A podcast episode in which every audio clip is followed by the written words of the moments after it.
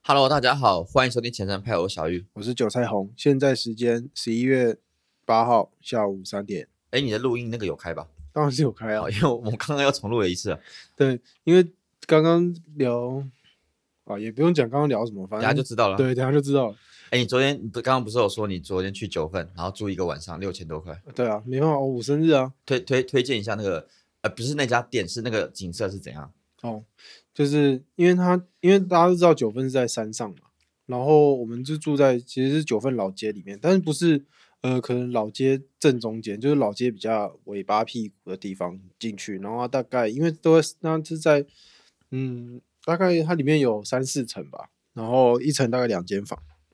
嗯，那它那那就是它每面每每间房就是它会有一个很大的落地窗。然后它在落地窗旁边会放放给你两张那个躺椅，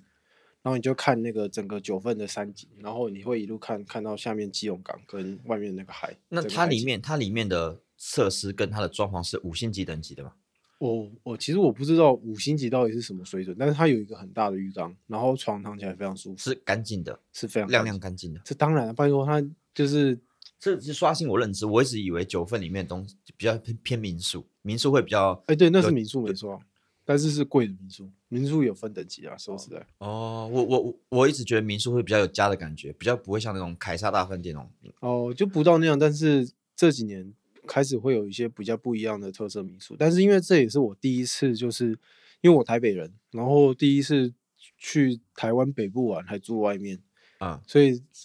对我来说感觉蛮不一样。因为通常我可能到新竹或者是台中或者更南部一点才会住嘛，我们下礼拜要去宜兰不是吗？一起去。那就是一天哦，对，那些没有没有住啊。员员工旅游。好，我觉得我觉得下次可以去那个，可以去九份玩玩看。我没在九份住过，可是就是因为九份，如果你单纯玩的话，它就是半日游，然后你走一趟老街这样。那你没有顺便去基隆？第二天，没有，啊因为我我不是开车去的啊，我是搭车去的。我以前在基隆跳舞，然后那时候基隆没有这么的，呃，干净整齐。那时候很久以前，我我高中的时候，可是现在基隆他们换一个市长之后，这这几年真的做的很棒，很变得很漂亮，然后观光也做的很好。你跳舞跳到基隆去哦，对啊，我我的舞团在基隆，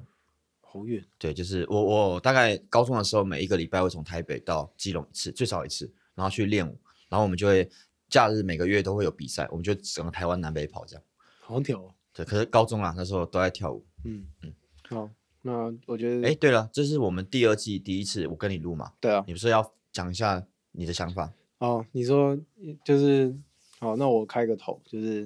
谢谢大家订阅我们的频道，因为之前我们在节目里面都会说，哎，帮我们五星好评，那大家也都的确真的，哎，有五星好评，这就其实就给我们一些鼓励，因为表示说我们走的方向应该是没有错的啦。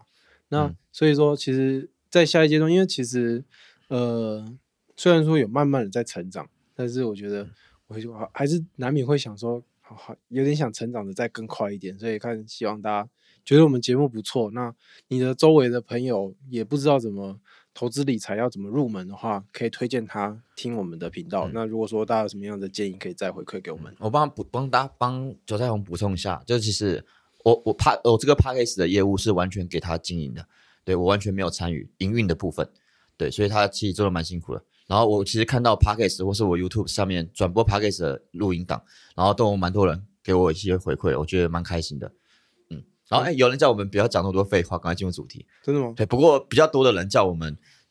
呃，比较多人说喜欢听我们聊点平常的事情。那我我个人认为是，其实我专业的东西或是比较紧凑的东西，我 YouTube 会讲，或者大家可以去我个人个人的脸书上，有时候我会分享一些东西这样。那我觉得 Podcast 就是留给轻松的闲聊的主题也不错，这样。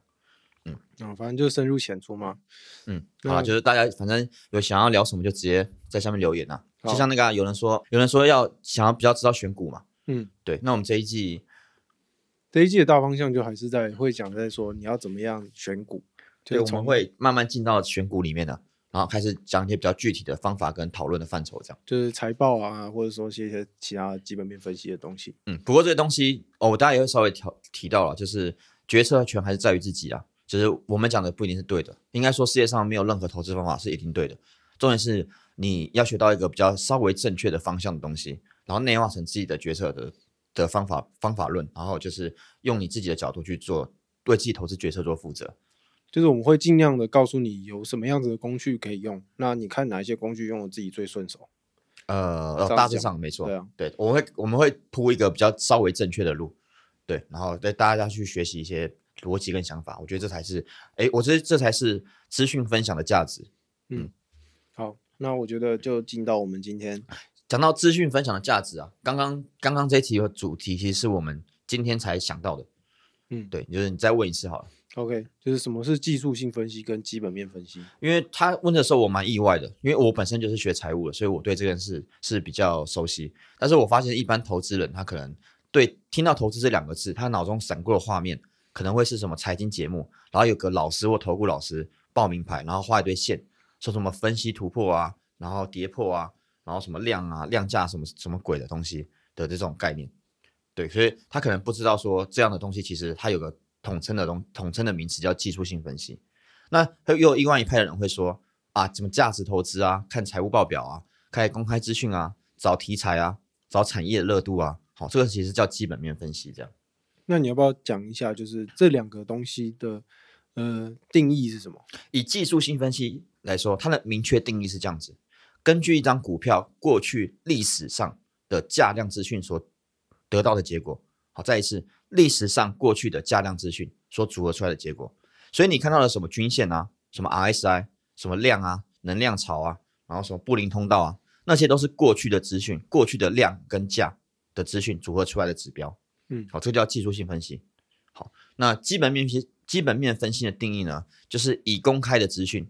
好，刚刚是历史资讯嘛，对好，技术性分析是历史资讯，那基本面分析就是以公开的资讯、嗯现在的资讯，好所组成的的的的的决策方式，例如财务报表或经理人的发言，然后或是一些公司的基本面体制，这些是已公开的或现在公开的资讯，这样。就川普的推特。啊，川普推特对，川普推特也是一个也是一个基本面分析。对，好，那其实这两个东西它，我刚刚讲的一个是过去，我一直强调是过去历史，然后另外一个是现在已公开。好，其实这背后有个很重要的、很重要的观呃观念，叫资讯的品质。嗯，那资讯的品质跟嗯你说的价量，就是技术性分析跟基本面分析，它要怎么样子去品区分它品质的好坏，还是说大家脑袋中可以去想一个一个一个金字塔结构，脑袋先画个金字塔，然后金字塔最底层，好、就是我刚刚提的历史的资讯，也就是价量的资讯。好、这个都这些资讯是资讯品质最低的资讯，嗯最弱的资讯。为什么呢？因为这些资讯每个人都可以取得到。你打开一个网站，好，电脑就会帮你算出来，好，过去的价量啊、走势图啊、K 棒啊，什么东西的。嗯好，这是最弱的资讯。对，那金字塔的中间那一层，好，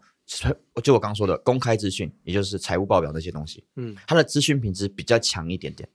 好，但资讯品质比较强，比较好一点，相对于你要拿来解释，就会比较需要个人的能力。嗯哼对，比如说你要怎么解读财务报表，你要怎么解读经理人的发言，嗯好、这个资讯品质会稍微强一些。嗯，好，那其实我刚刚说金字塔嘛，其实还有第三第三层啊，就金字塔顶端那一层叫内部人的资讯。好，内部人的资讯是资讯品质最强的资讯。嗯，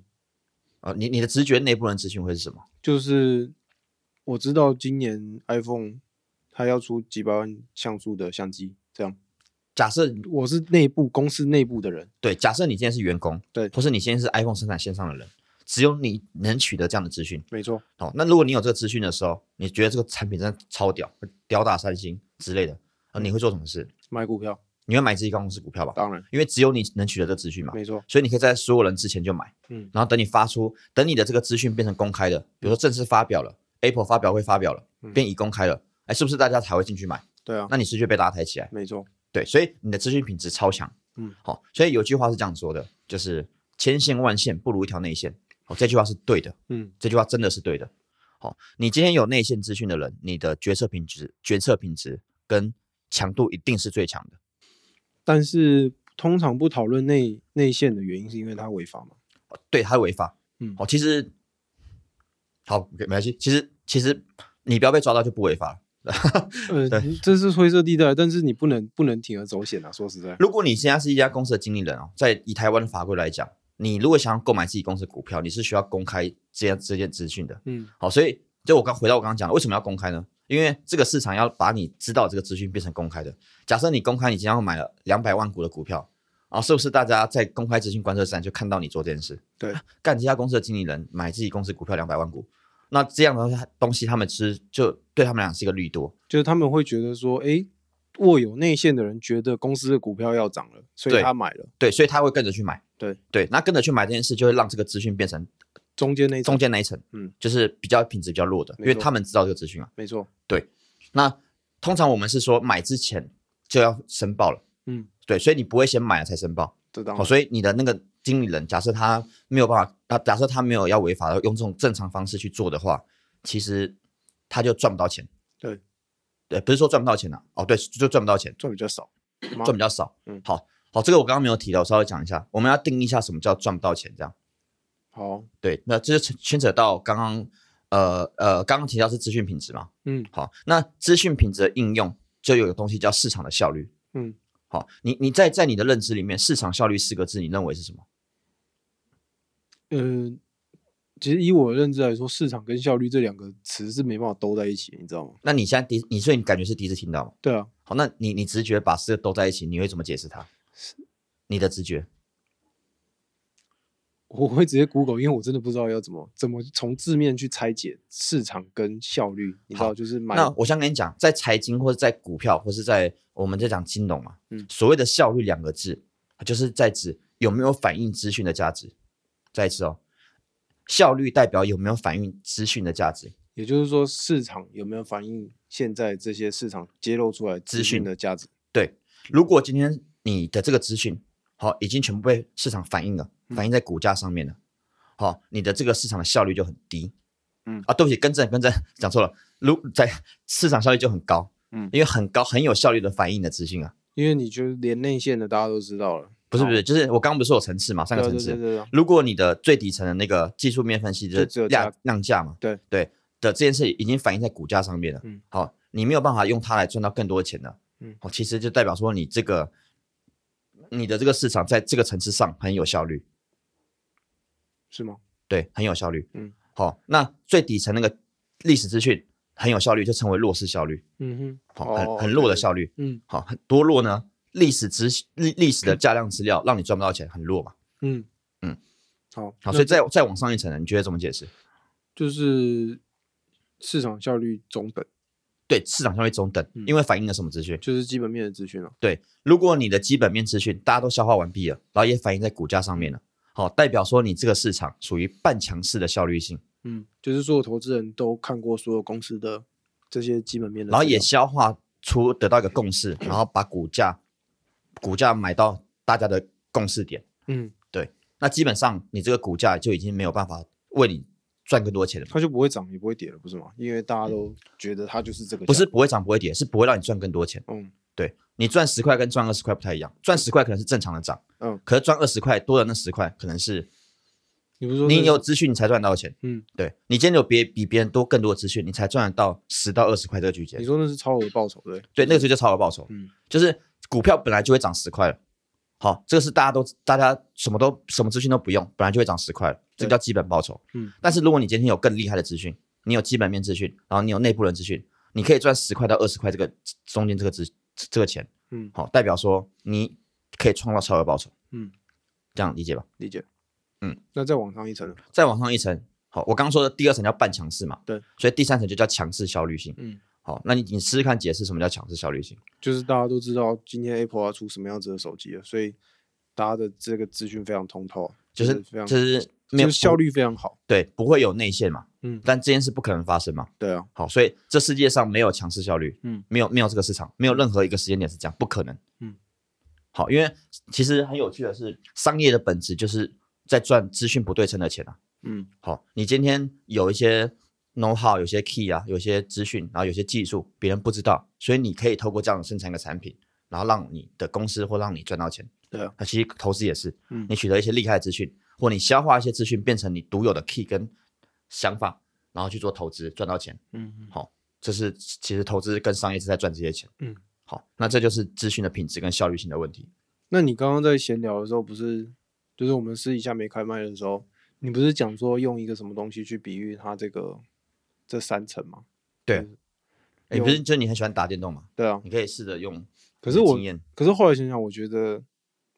不能这样讲，就是好，就是刚刚刚刚的说法是最底层是技术性分析嘛，那可能就是在我们不买攻略本的状况下正常玩。打电动，那到了基本面分析，就是诶，你买了攻略本，它可能跟你解释哪一些怪是什么属性，那你可以比较好打。所以你取得了一些你你才有的资讯。就是你可能呃不用不用特别用各种属性的怪去去尝试打这这只这对面的敌人。你可以用最快的方法破关好，那最顶尖的这个内这个内部人，内部人，我一直想讲内线交易，一样一样一样的意思对。，那就是金手指，没错，就是你直接翻它的城市嘛，然后看怎么去改修改属性，嗯对然后私服的概念，但是我觉得这个，我我刚会说，我觉得没办法比较，是因为，呃，因为你如果随着就是在游戏这边，你如果随着你这些层次的提升，你会破坏你的游戏体验。但是，呃、如果你我我们只讲破关的速度好了，对对对对，你如果只讲破关数，因为以投资这个来讲，你如果一路讲到哦，你这个内部人资讯，那个就是你那个怎么讲啊？不能讲游戏体验，就投资体验一定是非常好的，因为就赚钱嘛，赚钱就爽。可是问题是你如果破坏游戏体验，呃应该应该这样比喻好了，嗯赚钱哦，我们的这个比喻就是赚钱本身，赚到钱到口袋本身、嗯跟破关是等价，我，OK，们的这个例子是这样。好然后你说的游戏体验会跟那投个资是体另外验一回有事啊关。对啊如果你今天投资，然后有赚有赔，但是你享受这段过程，感觉像在玩游乐园一样、嗯 o k 啊，那你就你就随便玩了、那就不能这样子啊！你就说不要用完啊，每次每一集他妈都讲说 要要不要用完来讲这个东西，然后每一集都用用完去去形容它。不过我我觉得这这这是如果能当帮助大家了解了，可以可以这样讲。如果你取得到更有用的资讯，你的资讯品质比较好，好，你你就比较能赚到超额报酬。那市场上大致上分为就是分为这三个：你的弱势效率啊，你的半强势效率跟你的强势效率。它对应的金字塔就是最底层的技术技术性分析、价量资讯，与中间的基本面分析，也就是公开资讯，如果财报、经理人的话，那最上层就是内部资讯，资讯品质最强，就是内线交易。也就是说，投资某种程度也算是打资讯战啊了。对，商业的本质就是打资讯战。嗯好、你你你可以仔细想想，一家公司为什么为什么你要跟这家公司买它的产产品？我觉得它的产品好对，还有一个点是因为你做不出来，啊，对为什么你做不出来？我技术不够啊，对你，因为你没有技术这个资讯，嗯，哦对，所以他有技术这个资讯，然然后他有融资的资讯，他有经营事业的资讯，所以他能创造一个产品，然后卖给你。也是啊，我可能没办法开一间苹果，但是我可以把我的钱交给他，没错，没错，你没有这个资讯嘛，你没有这个 know how 嘛，嗯，对，那你你也可以像现在啊，就是他有的资讯反而，其实很多公司，呃，其实现在很多公司比你更了解你自己，你知道吗？你这是什么意思？就是其实那些 Google 啊，那些 Facebook，其实比你更了解你的偏好。我知道你想讲的，就是有些人不是会说，就是你觉得怀疑那个手机也是有在收那个麦克风麦克风是随时在收音的，对对，因为他不是说有有时候因为大家一定会知道，你可能点了一个广告，然后应该说你在脸书上点了一个广告，你可能等一下滑 IG 的时候，IG 的那个广告就会出现，但是。呃，有一些人会碰到的状况是，他可能是只有在他跟他朋友聊天的时候聊到某一个商品、某一个品牌，但嗯是他可能过两天，马他上的看到嗯的，他在广告上面就看到，所以大家其实是有这样子的推测，可是那就是纯粹就臆测了。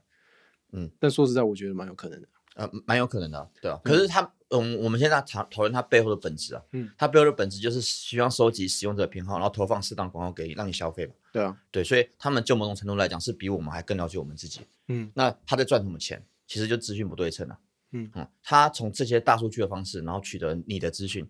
那他就比你还还了解你自己。对啊，就是在我了解自己跟他了不了解我我的状况下，就是一种资讯的多寡的一个问题啊。没错，那回归到投资这件事就这样，如果你今天能取得到更多资讯的话，你其实就能创造比别人更多的钱。嗯哦，我我刚刚说了哦，你赚钱有分为两种哦，一个是基本的报酬，一个是超额报酬。对，基本报酬基本上就是你什么都不要做，然后你就能赚到这个钱。那超额报酬就是你可以赚到比这些什么都不要做的钱还更多的钱，就叫超额报酬。那我买 ETF 就算是赚到一些基本的你可以大致上他们的定义不太一样，但你可以大致上这样理解没错。 OK， ETF 就是你基本上什么都不要做，你赚到的就是一个基本的报酬，就是大盘的一个那个就是水水位，就是贝塔。嗯，好对对那对对，我讲个，你用我用你这个例子来讲一个进阶一点，就是假设你今天 ETF 不是买进持有到年底，嗯而是中间高点时候卖掉，低点再接回来，嗯，对不对？那你是不是能赚的比从年初到年底更多的钱，对啊，对不对？那为什么你可以，你为什么可以赚到这个钱？因为我觉得它会跌。你是说我的我你你希望我答案是，我觉得我持有的资讯就是觉得它会跌，所以我可以在你的投资技术或你的投资能力，对，好，这就是资讯嘛，你有别人没有的资讯，所以你做了这样的决策，嗯，好，这样的决策是如果是对的，你就能赚到比别人更多的钱，嗯，所以这是这个就叫超额报酬，对，这样理解吗？理解。对，我觉得这个这个这个东西，你说在卖在高点，然后在低点再接，我觉得对我来说算是这一两个月学到的小 paper、欸。哦，你要分享一下吗？没有，啊因为我我没有我没有做这件事，但是我这一两个月我才知道说，哦，原来还可以这样。因为像你就说，就是因为我我我自己买苹果，我就觉得哦，它长期一定看涨，所以我可能就觉得说，它今天从一百，假设它一现在一百一十块，然后我觉得它可能终究会跌到一百，就是它终究会涨到一百二十块，那我可能到涨到一百二十块之间，我都不去看它。但嗯是假设今天呃现在在一百一十一块，那我觉得它可能会跌到一百零九的时候，我先在一百一十一块先卖掉，然后我在一百零九块的时候再重新进场，所以我已经赚到这两块的价差，就是我多赚了这两块。就机机位成本的问题，对，没错啊。可是，呃呃，就是假设你看的是对的，一当然会这样啊对会赚比较多。假定嗯是对的话，好，那我讲个极端一点的例子哦。假设你是神，你明天都知道涨或跌，嗯你就每天做一样的事情，你就一定学翻嘛，对不对？对啊，对，这是这是不可，基本上不可能。基本不可能。对，因为第一个就是你不是神啊，嗯，对。可是如果你今天真的投资技术很强，其实你就可以用这样的方式去接接接，卖卖卖，接接接，卖卖接接，对。所以你可能就是假设别人 ETF 一年赚九趴好了，好，你可能这样高点卖，低点买，高点卖，低点买，这样来回操作，你嗯可能赚二十趴有可能。对啊，就是有可能啊，但是没办法，这不一定嘛。对，那就回到我们今天的话题，就是这就是你的技术有没有为人为你带来更多的资讯量？好，那我觉得现在那我们就来谈说技术性分析跟基本面的分析要怎么样子去使用。呃，使用我我先讲一个，就是刚刚没有提到，我刚刚到现在为止都只是在讲它的定义跟分类，对啊还有你要怎么正确的看待这个市场，嗯就是用资讯品质，然后看待这些工具，跟效率性市场的效率性来看待这些工具。好，如果有想要深入了解的人，你就在 Google 上打效率市场假说，好，这是一个夺诺诺贝尔奖的论文，然后那是奠定了整个季东学的基础。好，那我不是说这假说是对的，但是它给我们一个投资人一个直觉，那个直觉就是说你用的工具跟你的你的方法论是有层次的，所以你要知道你现在在干嘛，然后你这样的事情你能赚到什么钱。嗯好，大家有兴趣可以去查效率市场假说，那就是我们刚刚聊到现在在讲的事情。好，那你刚刚的问题是说基本面分析跟技术面分析怎么用？对啊，好，呃，我讲一个技术面分析比较正确的用法。好，然后我非常有信心说这个是稍微比较正确的方向。好，市场上有些人会跟你讲说技术性分析就是什么 RSI 大于某个数字，比如八十放空，为什么？他会跟你讲说哦，因为 RSI 代表是超买，超买，你 RSI 大于八十代表超买，RSI 小于二十代表超买，所以他跟你讲你 RSI 小于二十的时候买进，嗯或是均线黄金交叉做多，然后死亡交叉做空之类的。对，好，在我们做量化交易里面有有有一件事情叫回撤，什么叫回撤？我们会写程式，写成一个投资逻辑，然后去历史上数据回测说这样的逻辑有没有用。嗯我可以跟你讲，你在台湾上看到的书，百分之九十趴在讲技术分析的东西，你去回测股票都会赔钱。我说以全部的股票来的样本来算，你不能拿特定赚钱的股票来看，嗯哼，对，因为特定赚钱股票它赚钱的原因可能跟你的技术分析一点关系都没有，纯粹是它会涨而已。对，所以你以整个股市的股市股票的样本当全部的样本去做，市面上的那些书教你的技术分析的的那个点去做交易，其实都会赔钱。嗯，好，那为什么他们要写明确说大于八十跟小于二十代表超卖跟超买呢？这称为经验法则。嗯。呃，你的论认你的认知什么是经验法则？就是通常超过八十的时候，是你说是超卖区嘛？嗯，那也就是说我在这个时候买进，对，那是对哦他的经验嘛，对他的经验这是是他这的样，经验。但你的经验可能是七十五，就是大大家的经验可能不一样，但多数人可能觉得是八十，所以他就设定在八反十。正不不管不管，我觉得是多少，反正这就是一个经验。嗯对，好。可是你要知道一件很重要很重要的事情，你一个不会写程式或是一个只用技术分析的主观交易者，嗯我们称为主观交易者，他的经验是没有经过验证的。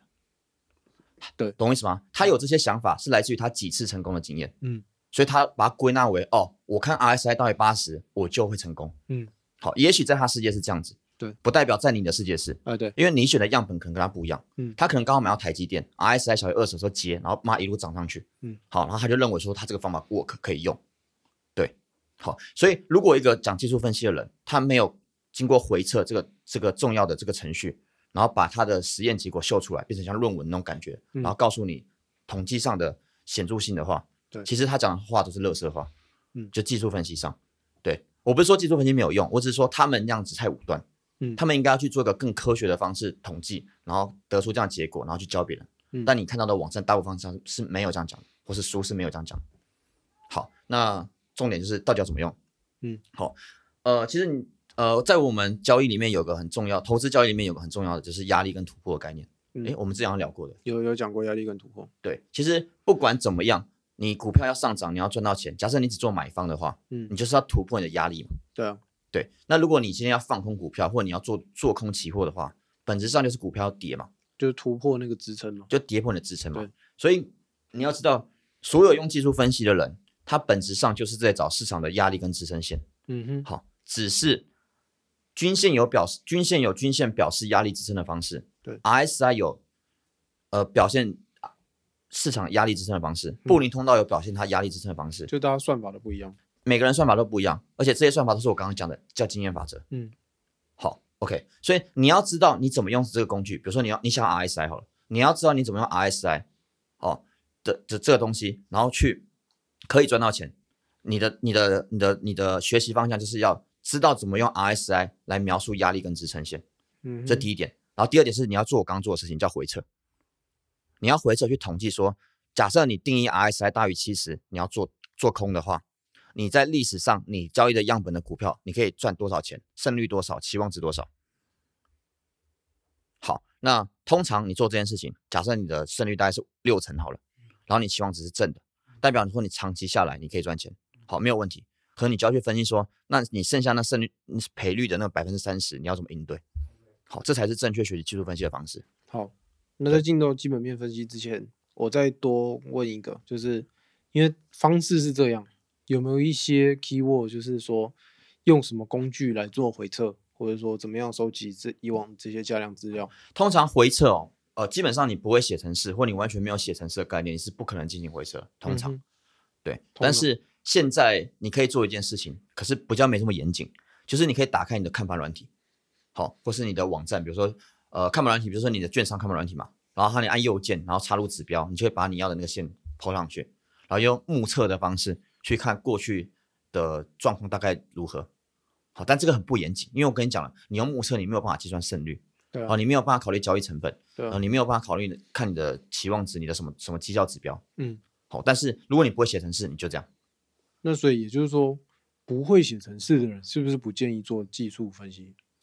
呃，这样子不做，是，你可以，你可以，你可以把自己当电脑啊，就挣到市场上啊，多赔一点钱啊，你就有自己的心得啊，你就是要缴学费的，对了，你就是缴学费嗯这个意啊思，，你就缴学费，对啊，那你可能到最后，你可能也赚钱，很好啊，搞不好你就会跟那些老师一样，就是说啊，RSI 大于八十放空，你就会讲这句话，因嗯为你的经验让你赚到钱嘛，你就认为你自己是对的，但我跟你讲，那不是事实。嗯对，什么叫事实？事实就是根据有科学根据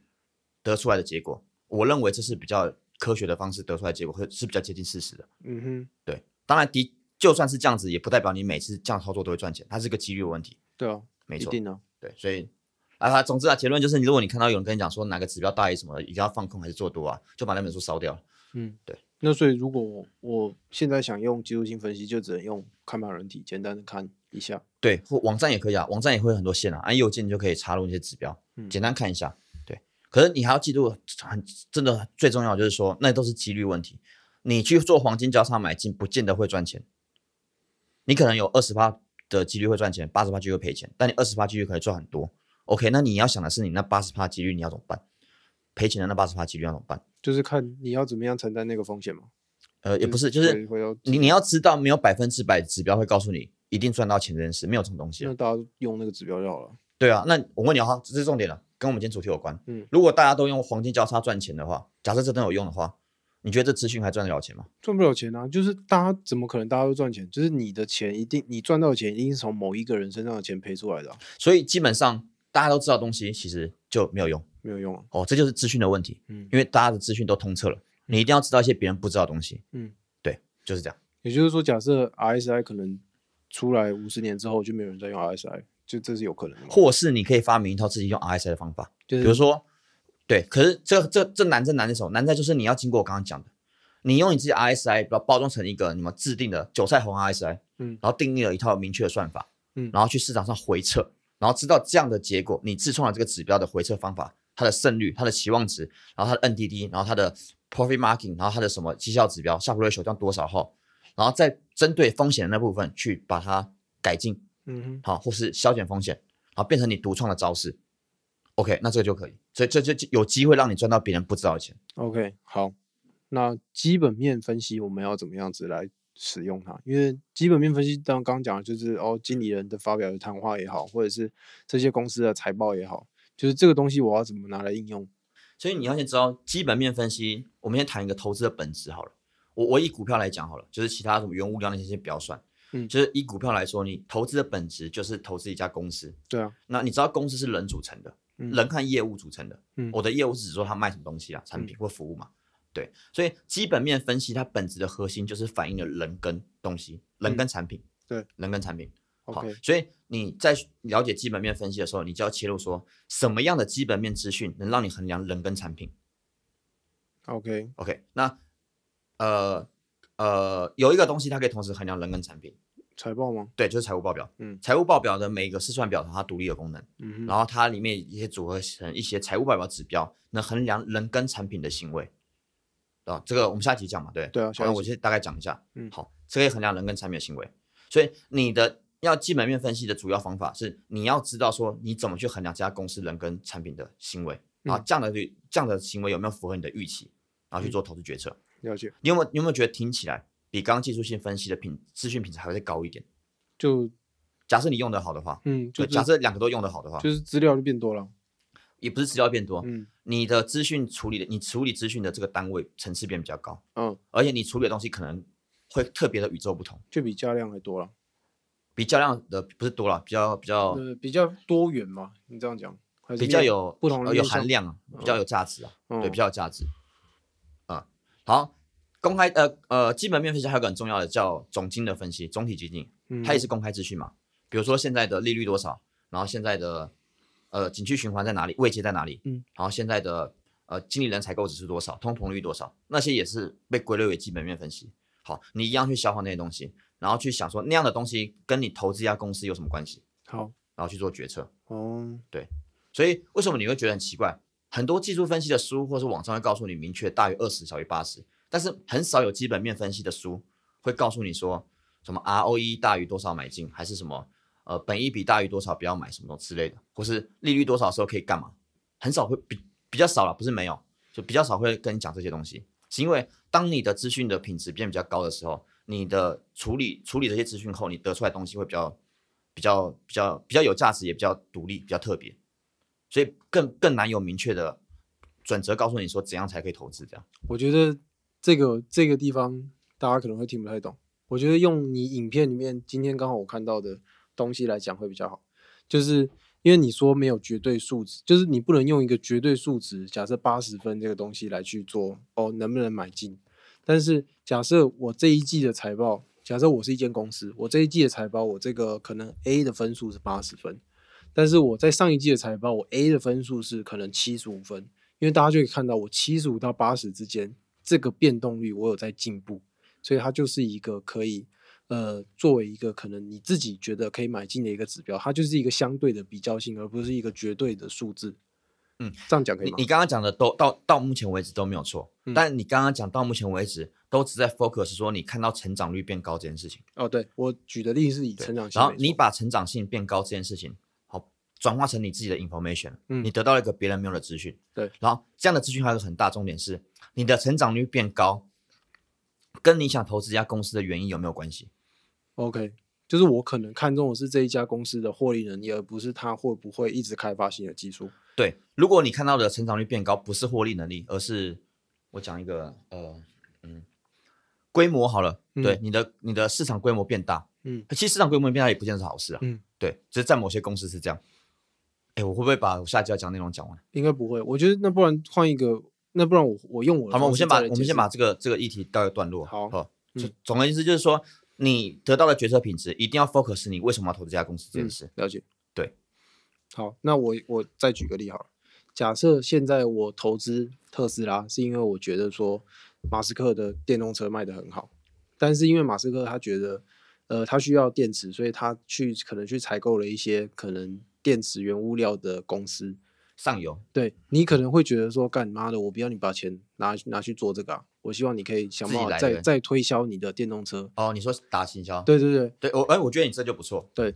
哦，我觉得你也把下下一步要讲讲完了，没就错，是就是没错做没一个错对啊，你的 focus 点是你希望特斯拉这件事情注重的是行销，嗯而非研发。对对，所以在你的角度、你的视野、你的资讯决策下，其实马马马斯克他把他的钱拿放到现，把把他钱放到他的营运成本会比较好。嗯，对，没错，你这样讲是对的。对，就是大家的大家的需求会不同啊，所以说我的投资方式跟你的投资方式可能就会不一样。没错。那我拉回今天主题，嗯就是这样子的决策方式，结以结果论来说，结果论就赚钱嘛，就是股价上涨嘛。没错，结果论到底是谁决定的？就是我，你有个共识，你可能你可能注重的是他的行销，没错我可能注重的是他的研发。我希望马斯克继续把把把钱投在 R D 成本上，嗯对研发。但最终谁谁能取得共识说，怎样这怎样会让这家公司的股票上涨？回归到市场，嗯，好，大家一定要知道一件事情，就是股价是市场决定的，嗯好，市场上有一超多个人，就一千万个人，很多个人，很多个人，你不可，除非你把每个人都抓过来问他们为什么要买股票，